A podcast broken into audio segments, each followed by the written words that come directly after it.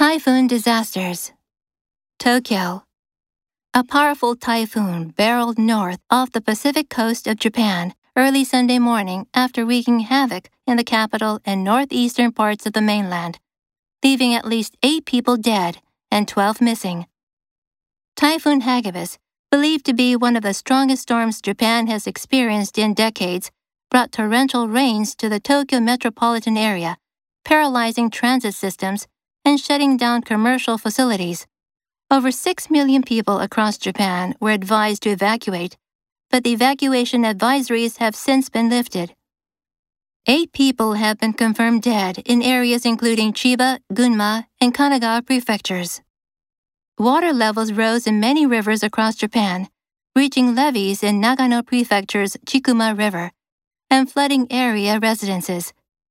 Self Defense Forces personnel have been dispatched to rescue stranded residents. In Tokyo, Tama River flooded in Setagaya Ward. Authorities took emergency measures to release water from several dams to prevent them from bursting. The impact has spread to the ongoing World Rugby Cup Games, with the organizers canceling a match between Namibia and Canada scheduled to take place Sunday in Kamaishi in northern Japan.